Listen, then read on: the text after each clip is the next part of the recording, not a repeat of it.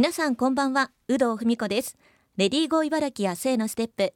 この番組では現代の働く女性を取り巻く様々な課題にフォーカスしリスナーの皆さんと一緒に女性が生き生き働ける社会について考えていきます。さて今回のテーマは働く女性を応援企画です。ゲストには海老根建設株式会社代表取締役柳瀬香織さんに3週にわたりお話を伺っていきます。働き方改革女性活躍有料企業でもある海老根建設株式会社。大子町にある建設会社で柳瀬さんはそちらの4代目です。3代目はお母様が勤めていたこともあり32歳で社長に就任しました。女性が少ない建設業界で社長を務める柳瀬香織さんにお話を伺っていきます。今週1週目は柳瀬さんが社長を務める海老根建設株式会社について詳しくお伺いします。柳瀬さんどうぞよろしくお願いいたします。よろしくお願いいたします。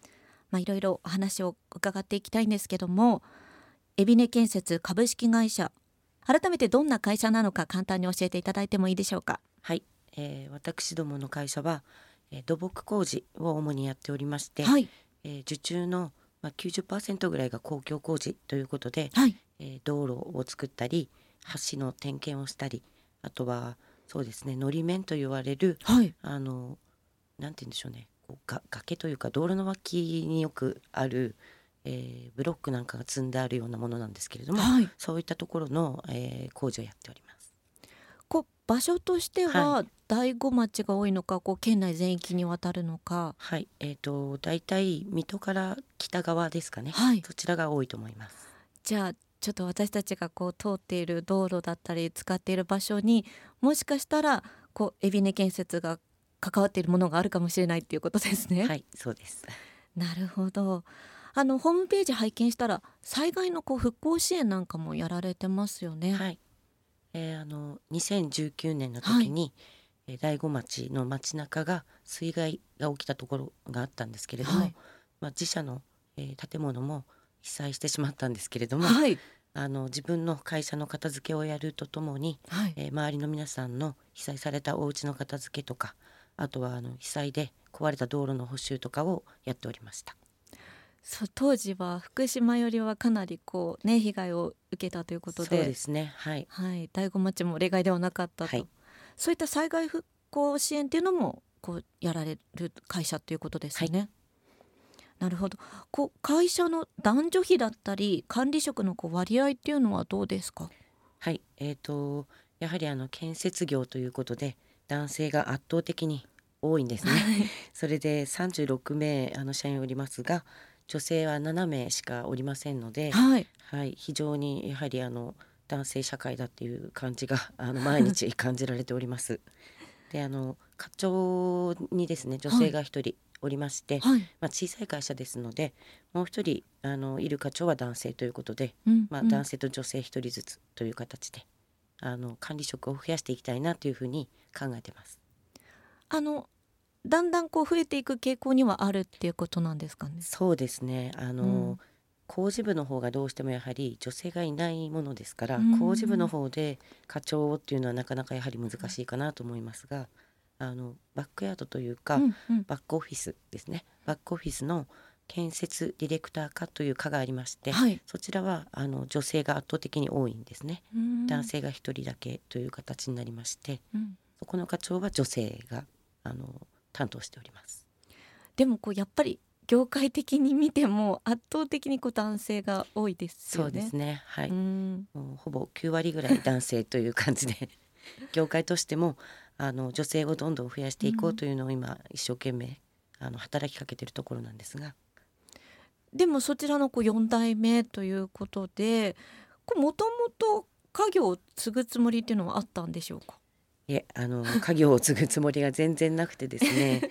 あの母から会社に入ってほしいというような、はい、まあ、要請が ありまして、うん、それで初めてあの考えて入社したっていう形になるんですけども、はい、あの私が入ってから5年程度で歯がなくなってしまったので、はい、結構それからもあの引き継ぎとかやってないことがたくさんありまして、はい、大変ではありました。あじゃあまあもともとそのお願いされて継ぐつもりはあったんですけど、はい、もうちょっとこう社長になるのは先だろう。そうですねはい。とはい。いう感じで、はい。はあなるほど。それまで全く違う仕事をされて、ですねはいどんなお仕事をされてえったとんですか、アパレル関係の仕事についてまして、全く畑違いでですね。あの基礎的知識も何もえなく入社しました。でまあこう意図せず社長就任してしまったのは何歳の時になるんですか？えっと32歳でええ社長になりまして、はい。はい、結構やはり若い社長ですのでですよね。はい、社員の皆さんの方が年齢が上という形で結構あの、まあ、助けてもらいながらうん。なんとかやってこれたという感じです。うーん。えでもやっぱりねアパレルからこう まあ5年こうちょっとねあの学んでいた期間もあるということですけど何がこう一番大変でしたか？そうですね。あの業界がちょうどいろんなことが変わるような時代にぶつかったっていうこともあるんですが、はい。今までのこう常識を、えー変えていかなきゃいけないっていう、うんそのなんでしょうね変革の部分がはい。非常に大変だったと思います。具体的にこうどんなことを変えていこうみたいな？そうですね。あの建設業もやっぱり人にこう選んでもらう職業になるためには、はい。その社会保険をきちんと整備したりとかっていうことが非常に大事だっていうこう時代になってきたんですけども、はいその以前はなかなかやはりそういったことが整備されている会社さんは大手のゼネコンさんとかしかなくてですね、あの地方の建設会社ではなかなかやっぱりなかったんですね。はい。それを皆さんあの発注者側があの主導でこういうふうにやっていきましょうっていう形に変えるっていう時代にちょうどぶつかったっていうことがうん。非常にあの大変だったっていうことにはいつながります。えじゃあその変革の時期にちょうど社長になられそうでてすねはいやってくださいっていうふうにお願いするすね。はい。けどもなかなかこう受け入れられないっていう、状況があったってことですか、えそれはどういうふうにこう交渉してたんですか？そうですね。あのやはり何度も丁寧に やはり説明をしないと分かっていただけないので、あのまあ私私の父も含めて、うん。あの社員の年配の方にも何度も説明をするっていうことを地道にやりました。うんはい、そしてこう引き継ぎもあまりできないまま社長になられたってことでそういう面の大変さっていうのもはい、もちろんあったってことですかね。はいそうですね。あの指導をしてもらう人がもういない状況だったので、えー以前の書類をあのひっくり返しながらうん、参考にして仕事を進めていったっていう形になりました。なんかこう泣いちゃいそうな状況ですね。まあでもそんな中でこうやられてきてもう社長に就任して何年になるんですか？20年になります。はい。20年やってきて現在ではやっぱりこうその面白さだったりとか、仕事のこうやりがいっていうのは感じてますか？はい、えーやはりあのものづくりの仕事ですので、現場が始まって新しい例えば道路ができたっていうなうん。あの実感するところがやははい。りあるんですね。で地図に乗るっていうこともうん。仕事のこう満足度としてはありますので楽しんで仕事はできていると思います。そうですよね。あの作られたものがこうもうずっと形として残るっていうのはすごいですよね。はい、社長としてのそのなんかこう大変だったなみたいなところはもう今はないですか？